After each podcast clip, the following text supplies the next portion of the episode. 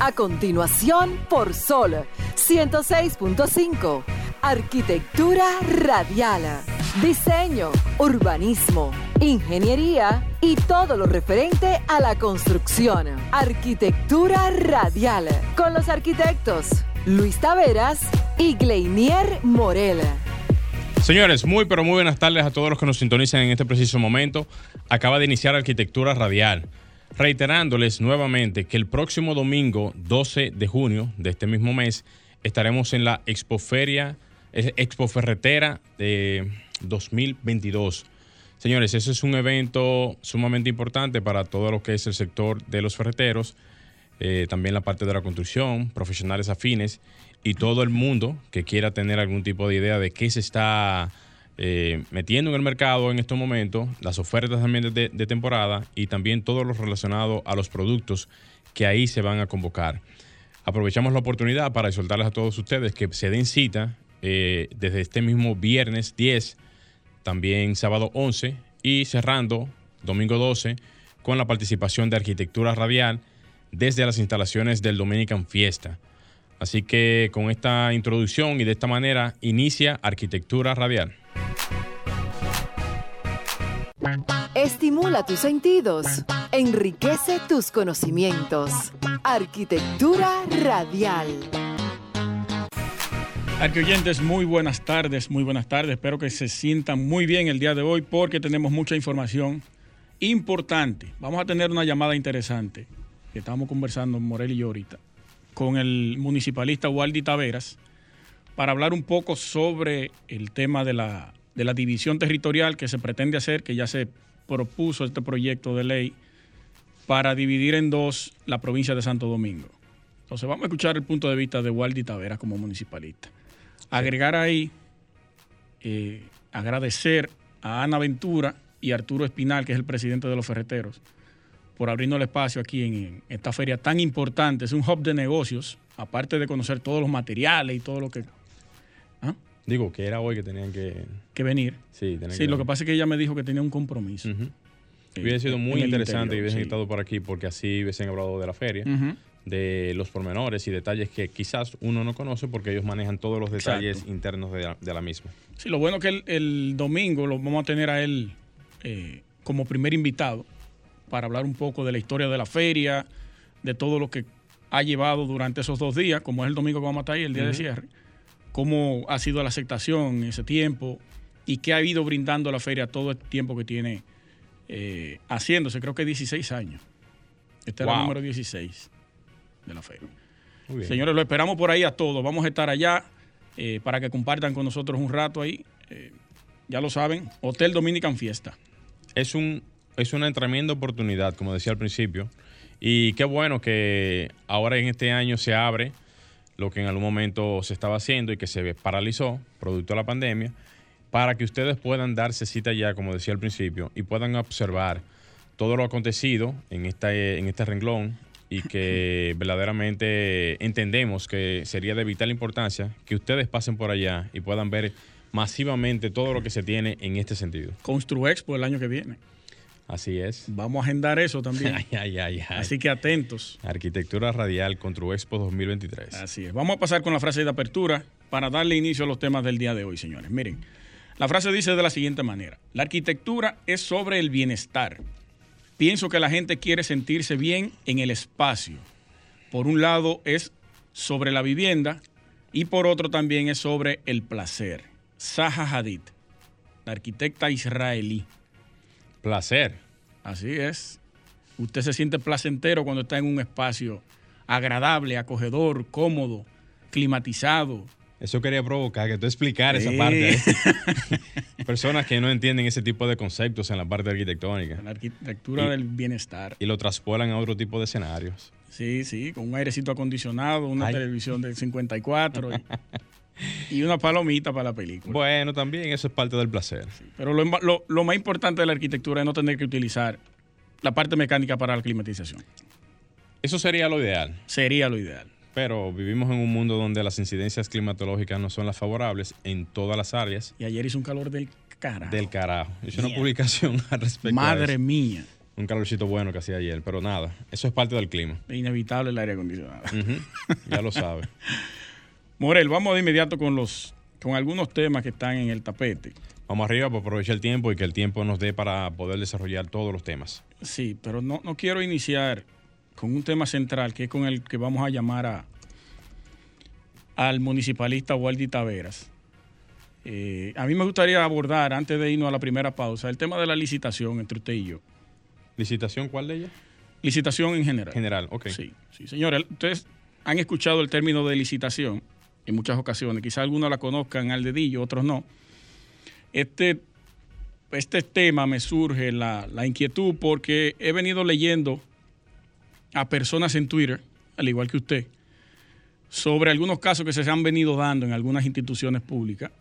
La participación eh, que ha disminuido de parte de los actores de la construcción, arquitectos, ingenieros y demás, por la suplantación de otros profesionales que no son del área, que tienen empresas de construcción, que no está mal, no está mal, pero se ha venido reduciendo la participación de los actores principales, que son arquitectos e ingenieros, un 35% decía esa persona. Y, y me gustaría que desde su punto de vista, usted que ha participado en varios concursos ya, concursos y licitaciones. Procesos y licitaciones. Exacto. Abordarlo desde un punto de vista del conocimiento que usted tiene, pero antes darle a la, gente que nos escucha la definición de licitación.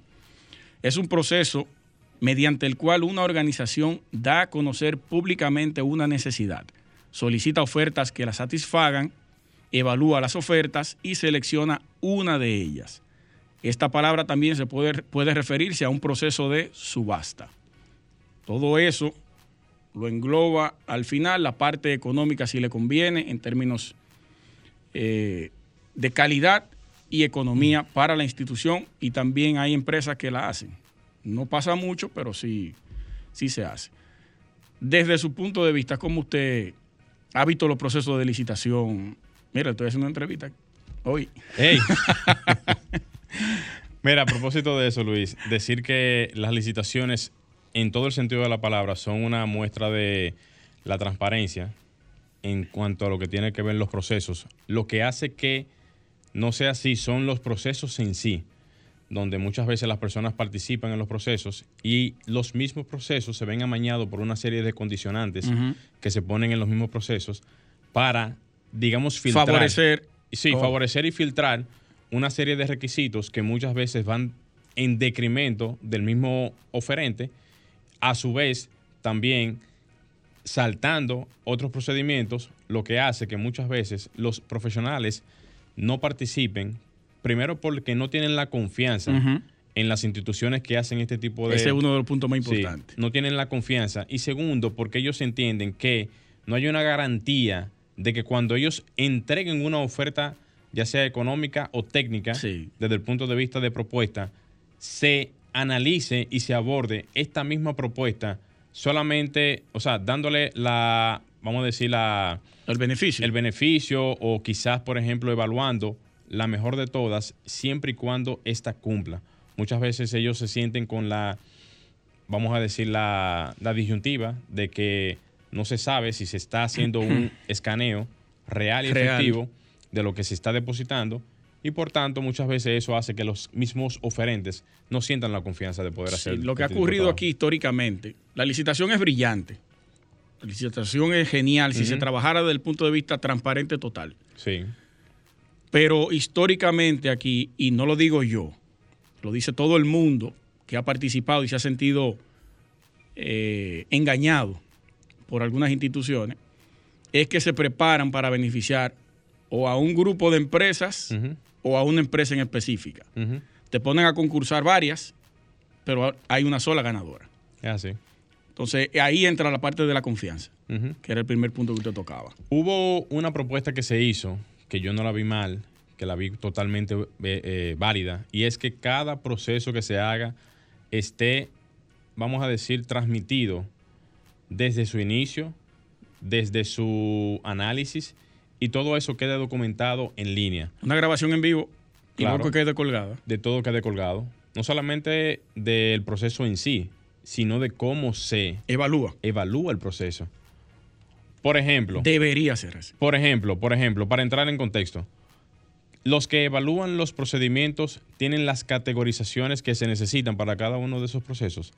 Hay personas que están en las instituciones públicas que no conocen bien de ciertos tipos de procesos y tienen que escudarse en las empresas que hacen las, vamos a decir, eh, presentan las licitaciones que son más conocedoras de esos mismos procesos. Ay, mi madre. Para poder entender, o sea, no para poder, sino para saber si verdaderamente cumplen o no con este tipo de, procesos. O sea, que hay cierta ignorancia de algunos evaluadores. Sí, es correcto. Y se refugian en las empresas que tienen más conocimiento. En las empresas que tienen más conocimiento. Eso pasa, eso pasa comúnmente aquí realmente, porque fíjate que es tan tal ese tema que. Virgen de la arquitectura. Sí, es? tan tal ese tema que aquí muchos profesionales que van a Estados Unidos, México, España a hacer sus posgrados cuando vuelven aquí, que es lo que hemos hablado en, otras ocasiones, no encuentran plazas de trabajo.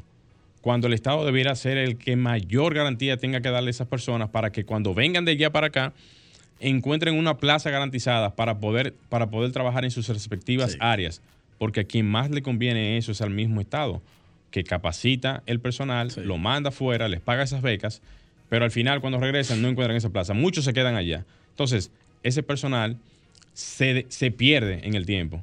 Entonces, las empresas, algunas de ellas que tienen la visión de saber cómo hacer estas captaciones, son las que reclutan ese tipo de personal. Y adivina quién es que tiene la capacidad intelectual para enfrentar ese tipo de demandas. Son las empresas privadas.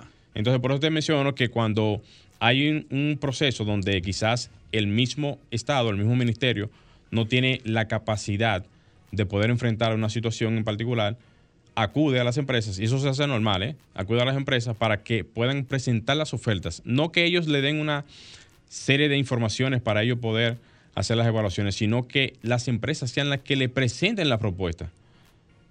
Pero, espera, a ver si entiendo. Las instituciones públicas, no todas, ¿verdad? O, pasa, o eso pasa en todas. En la gran mayoría. En la gran mayoría. Debiera ser, por ejemplo, que la institución comience con un proceso de licitación para el diseño, primero. Que, venga el diseño y luego entonces eh, complementarlo con el presupuesto. Es lo primero. y que después ahí entraríamos el concurso de arquitectura. En concurso de arquitectura. Y que después no como de licitación, porque también la licitación. Claro. Y que después de eso, esa información se suba al portal de compras y contrataciones. Para que de ahí todos los oferentes puedan partir para el tema de la presentación de oferta. ese diseño, entonces preparamos el presupuesto, preparamos la oferta. Exactamente. Y te presentamos y como Estado esa solución económica para esa propuesta de diseño. Pero comúnmente, oigan bien, comúnmente el Estado no le da toda la información. Comúnmente. A las empresas. comúnmente. Hay muchas informaciones que se le dan, no puedo mentir aquí por los micrófonos, muchas personas me están escuchando de muchas, de, eh, o sea, de muchos ministerios en muchas instituciones del Estado, pero comúnmente se solicitan servicios que vengan de la mano completamente de la información que brinda la empresa, en la mayoría. Ahora, cuando son licitaciones de otro tipo de escala, donde hay quizás algún requisito, pero en la mayoría, en la gran mayoría, en el conglomerado, casi siempre son las empresas que depositan las informaciones de las propuestas. O sea, hay que hacer una remodelación. Bueno, tienen todas que ir allá quizás te dan un plano, pero eh, eh, algunas partidas, pero tiene que la empresa hacer un levantamiento, una evaluación, incurrir en gastos, para entonces al final, cuando ya va a presentar, no tener la garantía de que la oferta realmente está siendo considerada como tal. Ya para irnos a la, a la pausa, una de las, de las quejas que tenía esa persona en Twitter es que muchos profesionales no quieren participar porque eso conlleva un gasto para la presentación de esa licitación. Se gasta mucho dinero. Entonces, tú saber de que tú vas a un proceso que quizás esté amañado, entonces tú vas a perder un dinero que ya tú invertiste, no vale la pena participar. No vale la pena. Entonces, la, la, garantía que pudiera tener el, Estado de, recibir ofertas, la garantía que pudieran tener los oferentes de poder pasar sus ofertas, se ve cortada por eso mismo que tú dijiste ahora. Exacto, exacto. Señores, vamos a hacer una pausa, no se muevan y continuamos en Arquitectura Radial. Bien, señores, continuamos en Arquitectura Radial. Como siempre, recordando a todos ustedes que nos pueden seguir en nuestras redes sociales como Arquitectura Radial, tanto en Instagram, Facebook y Twitter. Y así puedan también visualizarnos online en, la transmisión en vivo que tenemos en la cuenta de Instagram para todos ustedes. Miren. Ah, adelante, Ah, sí. adelante. Vamos arriba. Señores, miren, aprovechar que hubo una publicación que salió recientemente donde estuve leyendo que arquitectos españoles crean el Google Maps de la accesibilidad y la vivienda a la vivienda y las ciudades. ¿Cómo? Sí, interesante información que estuve leyendo del Consejo Superior de los Colegios de, de Arquitectos de España, que realizó el primer atlas dinámico sobre acceso a la vivienda. Pérez, Federación de Colegios. Consejo Superior de los Colegios de Arquitectos de España. Qué bueno que usted dice. Ahorita yo voy a... Ah, perfecto, vamos arriba. Esto nace realmente dentro del marco del Foro Mundial celebrado en Madrid, en el Affordable eh, Housing Activation, de donde eh, salió esta, esta, vamos a decir, esta, esta idea, esta propuesta, y de donde también la misma arquitecta Ángela Valdelou, experta en comunicación y proyectos de la parte medioambiental, que decía que ellos habían visto la necesidad de dar un paso más con lo que es una plataforma para poder combatir o compartir todo el conocimiento del foro a nivel global. Esta información viene justamente dada porque la manera en cómo se están, se están desarrollando las situaciones y los problemas que se tienen en el área de la construcción, vivienda, accesibilidad, diseño, promoción, producción, tenencia, políticas y todo lo que eso envuelve, es lo que hace que hoy en día se tenga que contar muchísimo con lo que son las herramientas de soporte y de apoyo para poder brindar soluciones de este tipo. En el caso de, de lo que es, por ejemplo, la creación de accesibilidad para viviendas y, las ciudades, esto es como una especie de plataforma en donde ellos van a comenzar a introducir una serie de patrones de informaciones que van a dar eh, métricas y datos de lo que son las demandas de vivienda, las integraciones de las políticas que se hacen para desarrollar todos estos proyectos y las regulaciones, así también como los temas de financiación, para dar, para dar, como, para dar como resultado, eh, de cierta manera, el, digamos, la información que se necesita para poder ellos tener evaluación, para poder también ellos dar algún tipo de seguimiento y para dar de alguna manera algún tipo de respuesta a lo que son las interrogantes que se tienen en este sentido y así poder decir de alguna manera que se tiene algún tipo de control de lo que es el territorio en materia de promoción, vivienda y políticas sociales. Esta herramienta me pareció sumamente interesante porque yo que he planteado en algunos momentos de participaciones aquí en el programa de radio, de que nosotros como gremio y también como colegiados de lo que es la parte de la arquitectura y la ingeniería, debiéramos de contar con herramientas que nos puedan servir a nosotros de plataformas para poder mapear completamente el territorio y que estas herramientas nos puedan ayudar a nosotros a tener un poquito más de control de lo que es el, escenario productivo de, nuestro país. En ese mismo orden, también decir que si ya España está tomando la iniciativa por el Colegio de Arquitectos de, de España, o sea, el Consejo Superior de Arquitectos de España está tomando la iniciativa de comenzar a dar pasos en ese sentido, es porque ellos están apostando a una especie de innovación en materia de digitalización en ese tipo de aspectos. Por ahí se comienza, señores. Es una, es una forma de cómo dar pasos seguros ante lo que es la masificación de la información. Y qué bueno que ellos lo están haciendo así, porque eso indica de que si con los ejemplos de otros podemos ver los resultados que eso puede arrojar, podemos tomar algunas pinzas de cada uno de esos, de esos proyectos para comenzar a implementarlos o aplatanarlos desde el punto de vista de, de su aplicación y llevarlo a lo que es nuestra conveniencia en cuanto a, a nuestro ejercicio profesional aquí en República Dominicana y que esto pueda ser una especie como de piloto, si ellos lo están haciendo ahora mismo, que pueda ser como una especie de piloto para tratar de alguna manera de introducirlo aquí al país y que esto más adelante eh, pueda ser como una especie de herramienta de trabajo. Hasta aquí el comentario.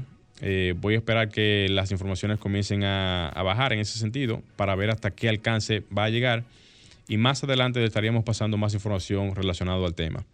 Franklin, vamos a hacer un cambio enseguida retornamos.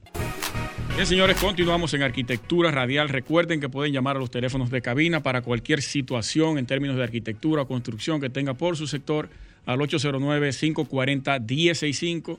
También enviarnos las situaciones que tenga a nuestro WhatsApp arquitectónico al 829-630-8811 para estar directamente comunicados con nosotros por esa vía. Vamos a pasar con mi comentario de la tarde para luego de este, entonces hacer conexión con el municipalista Waldi Taveras. Miren, eh, hay una propuesta de ley del diputado Tonti Rutinel sobre la división territorial del, de la provincia de Santo Domingo. Eh, esta propuesta tiene ya varios, algunos años en el escenario político, tratando de, someterse, implementarse, pero no, no ha dado al traste, porque ha tenido ciertas oposiciones, tanto de la parte de los medios de comunicación como del mismo Congreso. Este diputado, es bueno recordar que para la división de la actual provincia del Gran Santo Domingo y el Distrito Nacional, él fue el proponente de esta ley en el 2003 y, se pudo ejecutar. Aquí hay una cronología histórica de las divisiones territoriales que se han hecho aquí en República Dominicana. Voy a mencionar algunas. Eh, tras, bueno, durante la posguerra de la dictadura de Trujillo, al concluir los 12 años de Balaguer, 66 a 78, solo existían aproximadamente 26 provincias. Después del mandato de de Guzmán y de Jorge Blanco se crearon tres provincias más que fueran, fueron la Monseñor Noel, Monte Plata y Atomayor.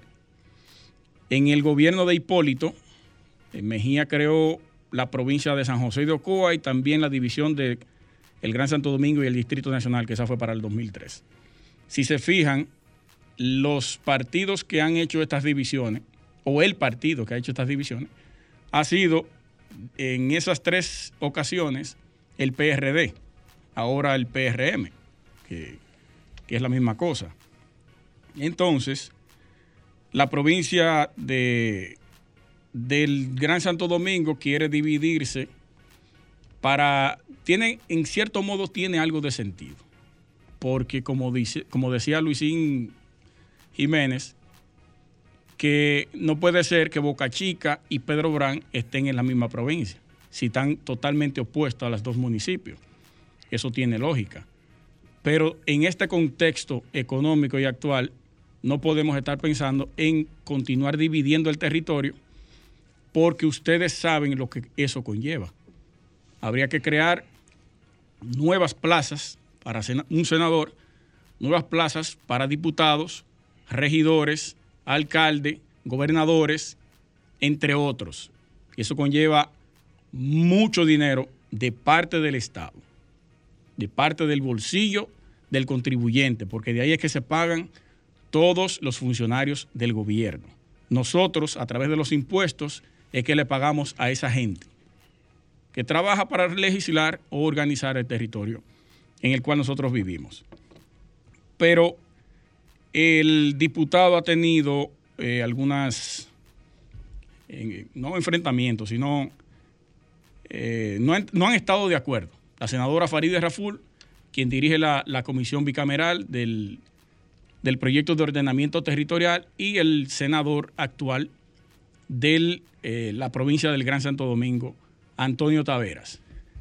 Que por ende, eh, estamos todos claros en eso, a él no le convendría que se le dividiera el territorio, porque no, no tendría un control como lo tiene ahora tan, tan grande como, como, se presenta.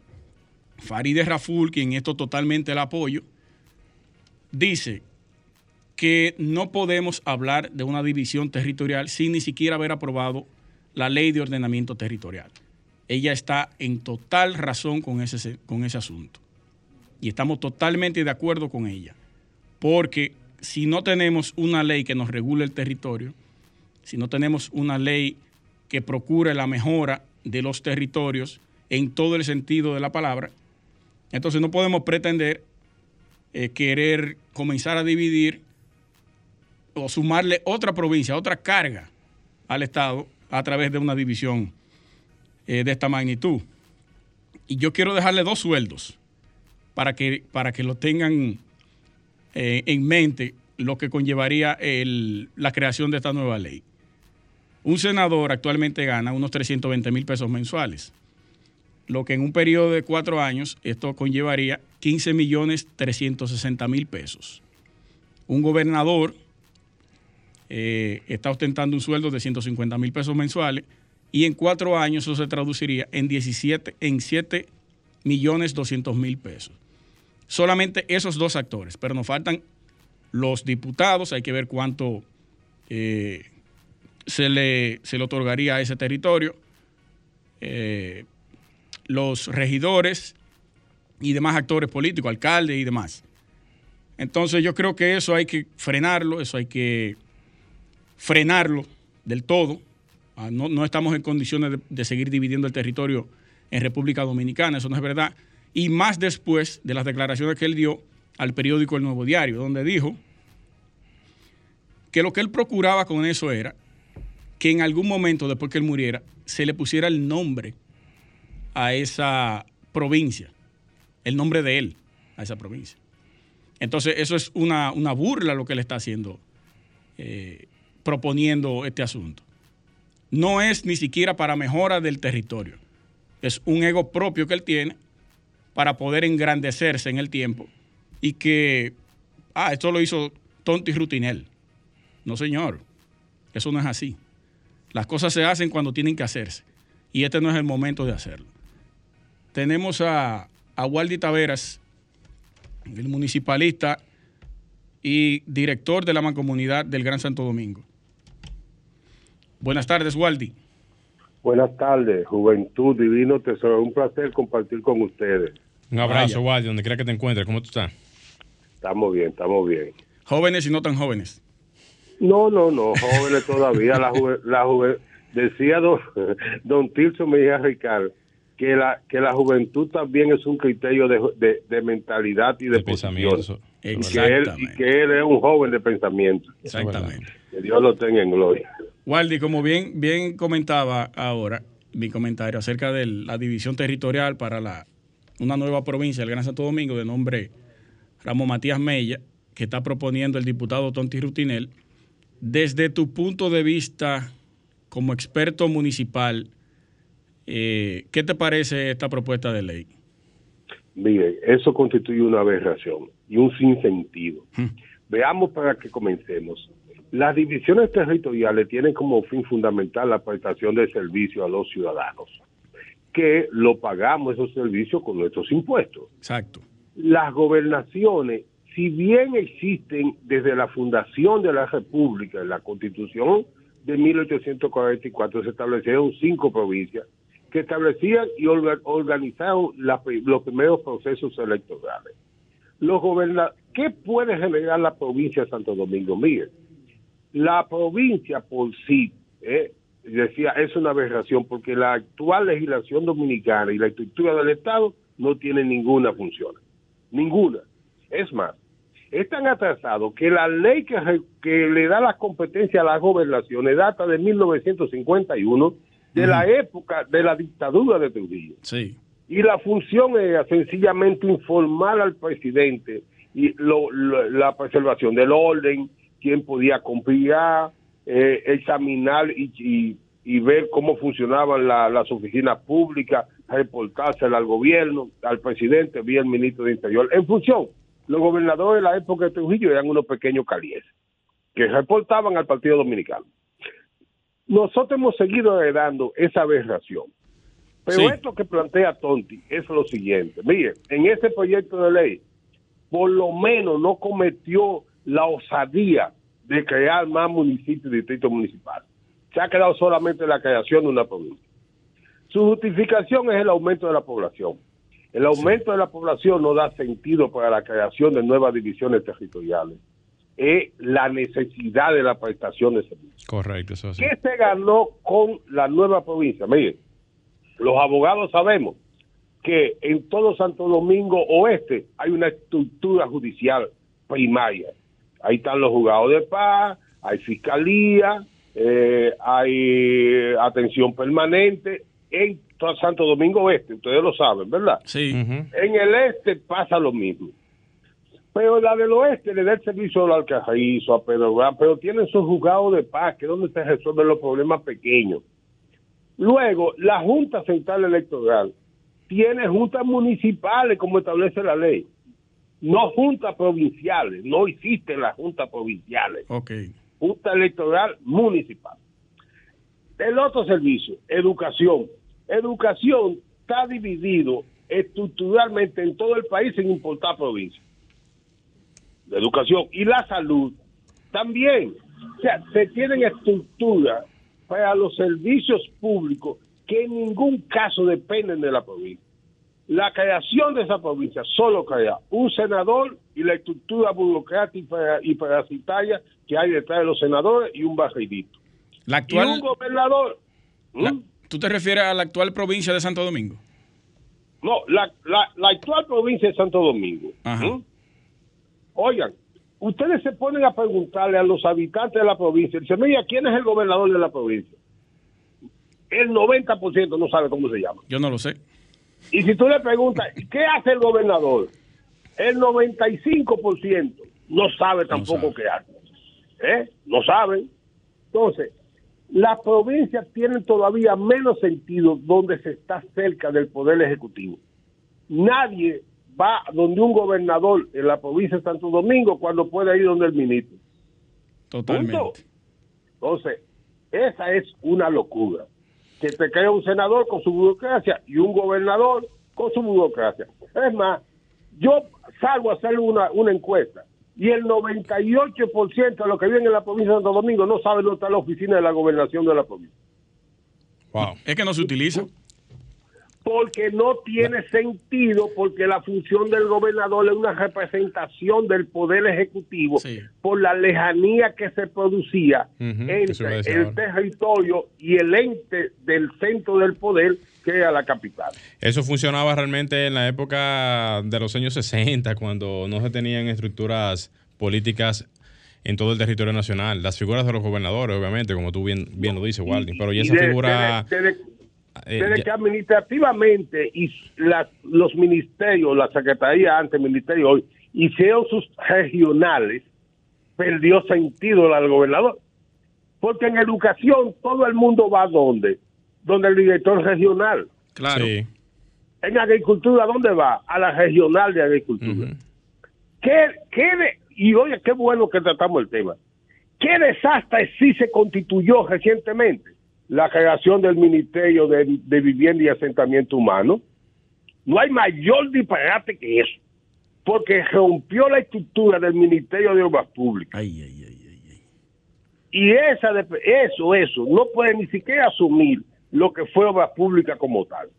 Entonces, obra pública tenía una condición que tenía que ver con las infraestructuras urbanas y, y- y del país, pero también lo de camino, carretera. Ahora tú tienes un divorcio. Es más, para tú seguir un plano, tú ibas a Santiago, estaba la, la de Mao, había una en Montecristi, para decirte el Cibao, pero ahora el ministerio nada más tiene la oficina de aquí de la capital, la César Nicolás Penson con, con Alma Mater. Sí, eso es correcto. Sí, eso, eso, eso es correcto. Se supone que ellos tienen que ampliar su, su capacidad de, de respuesta en todo el país. ¿Qué significa eso? Duplicar la estructura de la burocracia eh, estatal. ¿Qué es lo que yo digo cuando me hablan de crear más estructura? Señores, el Estado Dominicano es un Estado estructuralmente grande, pero muy malo en los servicios y nos sale a nosotros muy caro. Muy caro. El Estado Dominicano es un GMC, grande, malo y caro. que te, lo voy a poner por, lo voy a anotar ese término. eh, Muy No, fuerte. pero, muy oiga, pero mírenlo ustedes para que ustedes vean. Las deficiencias en aspectos fundamentales, creamos el Intran. Señores, y eso ha funcionado. Busquemos la ley para que ustedes vean que esa ley no se aplica ni siquiera en un 10%. No, no. ¿Dónde- La ley es brillante. Brillante, pero no se corresponde No se cor- con no la se- realidad no, de para este nada. país. al igual que todo, entonces, porque tenemos ley hasta para matar un moquito. Oye, mi maestro, mi maestro Ramón Pina Acevedo, insistía en decirnos, las leyes son un instrumento de convivencia de un territorio determinado con una población determinada, con cultura determinada. Entonces, ¿qué ha pasado aquí? Que hemos comenzado a copiar de otros países, la traemos, la insertamos y lo que estamos insertando es un instrumento, un órgano distinto, incompatible con el cuerpo que es la sociedad dominicana. Totalmente. Total. Y eso pasa en todos los renglones, todos los sectores de la, de la sociedad. Por lo menos ahora, esta locura de Tonti no crea nuevos municipios ni distritos municipales. Se queda lo mismo que tiene ese, ese, bueno, sí. sí. Lo único que está cargando es una senaduría y una gobernación porque los diputados están congelados y son por la cantidad de población del territorio. ¿Y la alcaldía? Eso puede duplicarlo. No, no, no, no. el proyecto de ley no plantea nuevas alcaldías ni distrito municipal. ¿Y cuál es la necesidad de crear entonces otro...?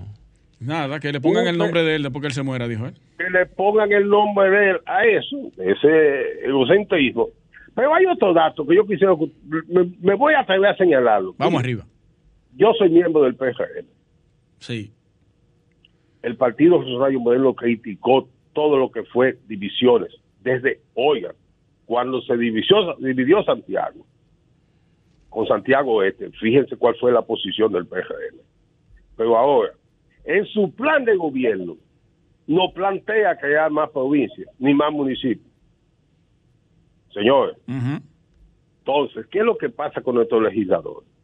Que llegan, comienzan a hacer propuestas, a veces influenciados por su ego, infundados. Porque muchos lo que hacen es que traen eh, consultores extranjeros que vienen a plantearte a ti lo que hay que hacer. Que no conocen la, la, realidad sociocultural de aquí. Oye, no han salido del peaje para allá. Y si tú lo mides en la ciudad, no han pasado de la Luperón hacia el oeste. Está bien. Entonces van y te dicen a ti a lo esto y esto y esto. ¿Por qué la inseguridad ciudadana ha aumentado en este país? Porque quienes la quieren instrumental tienen diferentes modelos. Miren, recuerden, el primer asesor que hubo en seguridad ciudadana aquí fue Guiliano. Su visión estadounidense sobre una ciudad como Nueva York, eh, con unos criterios eh, multirraciales, con divisiones de polígono, porque tienen los distritos. Sí.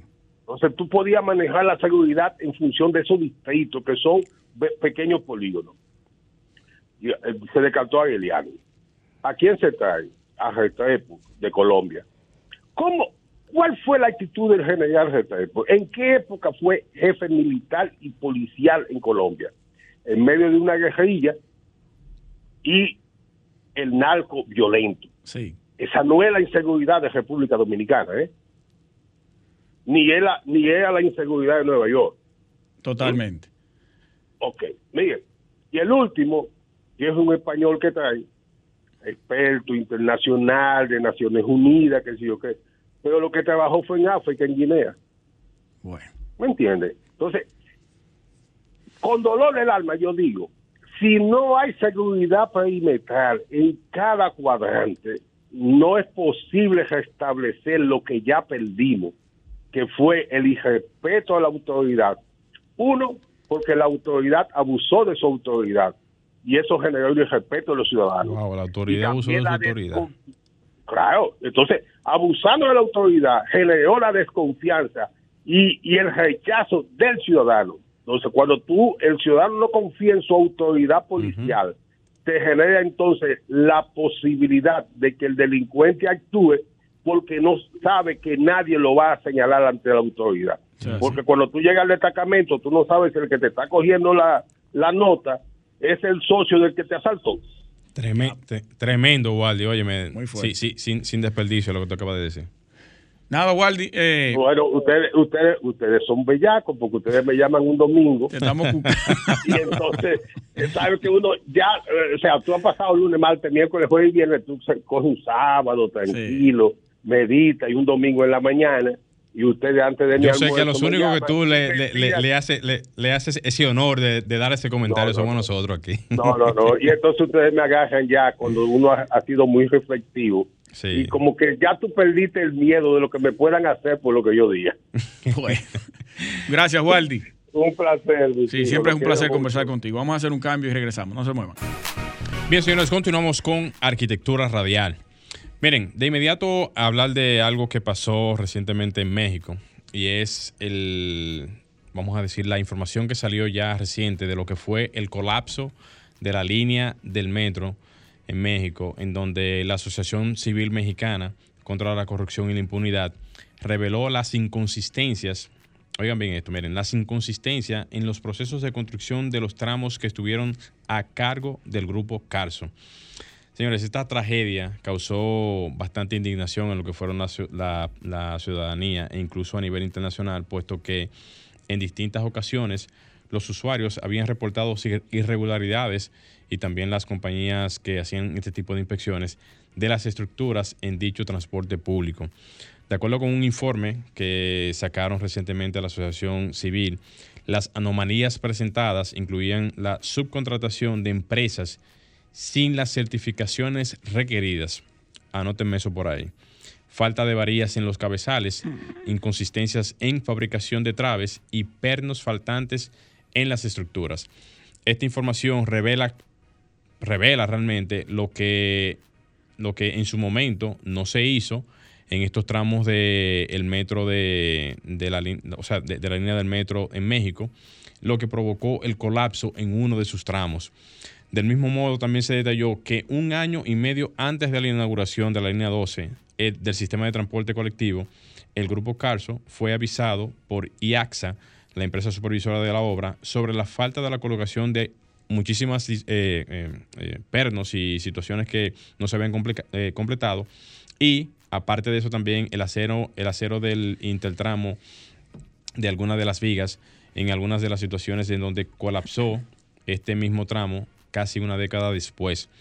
Adicionalmente también en marzo del 2011 fue enviado un oficio al director de construcciones de obras civiles, el mismo que contenía también las fotografías eh, de los tramos que se habían hecho también las observaciones dentro de lo que fueron las investigaciones. Estas, estos datos y estas informaciones las estoy pasando porque también aquí, como en México, tenemos metro. Y México, que es una, es una urbe de, eh, estructural, es, digamos, una especie de referencia a nivel eh, constructiva. Y esto tendríamos que verlo realmente o, visualizarlo también aquí en, el país para poder también tener ojo, visor en este tipo de asuntos y que podamos visualizar que las construcciones se estén haciendo con el debido procedimiento. Vamos a tomar esta llamada. Vamos arriba. Buenas tardes, ¿quién nos habla y desde dónde? Sí, muchas gracias. ¿Con quién hablo? Eh, arquitectura Radial, líder. ¿Hace con Tavera? Sí. Ah, gracias. Mira, yo soy Carlos de San Estefan. Un placer. Adelante. Igualmente, aquí de Naco. Ah, Mira, yo estoy viviendo aquí, aquí en esta zona 55 años. Esto era aquí antes un evento un paraíso. Por eso está hecho aquí un infierno con, con tantas torres. Sí, sí, eso, eso ocurre con, la, con el crecimiento de las ciudades. Sí, no, no, no, no, mira, es un disparate eso. Naco tenía que ser el segundo Gascue. En un momento, cuando se comenzó a ampliar esta parte norte de la ciudad, ese era uno de los objetivos. Sí. Pero se fueron vendiendo las viviendas y se fueron construyendo torres y se fue deteriorando todo el, toda la parte de la ciudad da pena, ¿sabes? Sí. Entonces, perdón, otra cosa, escúchame, ¿verdad? Si... Sí, sí, adelante. No, excusa, mira, para decirte que los ingenieros dominicanos, la mayoría, no tienen, no tienen educación. Te hacen una obra al lado de tu casa, ni te piden permiso, ni excusa, na, na, na, na, na. El la mala palabra, el polvo, el cemento, mira, un caos, un caos esto aquí. Usted tiene la, la potestad de dirigirse al ayuntamiento. No, no, no yo vivo que ahora mismo en una torre, ya yo mudé de la casa de la casa nuestra hace 16 años. Ah, ok. Lamentablemente, tú me entiendes, hubo hubo hubo que venderla porque era un caos. Sí, sí, planta eléctrica, eh, basura que le tiran uno arriba. Mira, aquí falta mucha educación. En, en nuestro país falta educación. sí, falta una educación en ese sentido. Da pena por así. Así es, muchísimas gracias, hermano. Ok, eh, aló. Sí. Yo usted siempre la escucho todo domingo. Es un honor para nosotros. Cada vez que usted pueda, llame y haga su, sus aportes. Claro que sí. Bien. Que Dios lo bendiga a todos allá. Igualmente. Gracias, hermano. Gracias. Muchas gracias. Miren, antes de irnos, yo quiero dejar esta noticia en el tapete. Espero que la coloquen en la primera portada de los periódicos. Leía recientemente que aprueban 100 millones de dólares para ayudar a 44 mil hogares en República Dominicana para adquirir su primera vivienda. Esto lo aprobó el Banco Mundial. El domingo pasado yo estuve hablando sobre el déficit habitacional y la preocupación del tipo de diseño que estamos haciendo a través de, los, de las diferentes instituciones del Estado para las viviendas sociales. Vi un video que lo vamos a pasar ahora eh, a través de un noticiero que se llama Objetivo 5, donde presentaba un reporte, que lo estamos viendo ahora, de el tipo de, de remodelación, o no remodelación, de de remozamiento que se le están haciendo a las viviendas que se están recatando. En el momento, el ministro, y lo dije el domingo pasado, fue a la ONU a presentar los avances que había hecho República Dominicana con relación a las mejoras de las viviendas y al tema social y al déficit habitacional. Que dije que eso era mentira. Ahí hay una prueba en ese video de que lo que se está haciendo son es remendando casas. Remendando casas. Y eso hay que tomarlo en serio. Eso hay que tomarlo muy en serio porque, como dijo ese señor ahí del noticiero, se le está hablando mentira al presidente con relación al tema de la recuperación de las viviendas. Se le da un número efímero y en realidad lo que se está haciendo es un disparate en las viviendas sociales. Para su recuperación y, la, y el tipo de diseño también, que es una preocupación de todos los arquitectos, no funciona para la actualidad. Eso es un modelo de hace 60 años. Tenemos que cambiar eso por un lado y el tema de la recuperación de las viviendas para la mejoría de la calidad de la gente de bajos recursos, no lo podemos estar haciendo como se muestra ahí en ese video. Eso es una falta de respeto total. Aparte de eso, hay que ver cuánto se está invirtiendo ahí y cuánto se está diciendo que se está invirtiendo. Porque ahora se tomaron 100 millones de dólares para recuperar 44 mil hogares hay que ver de qué forma se van a recuperar esos hogares.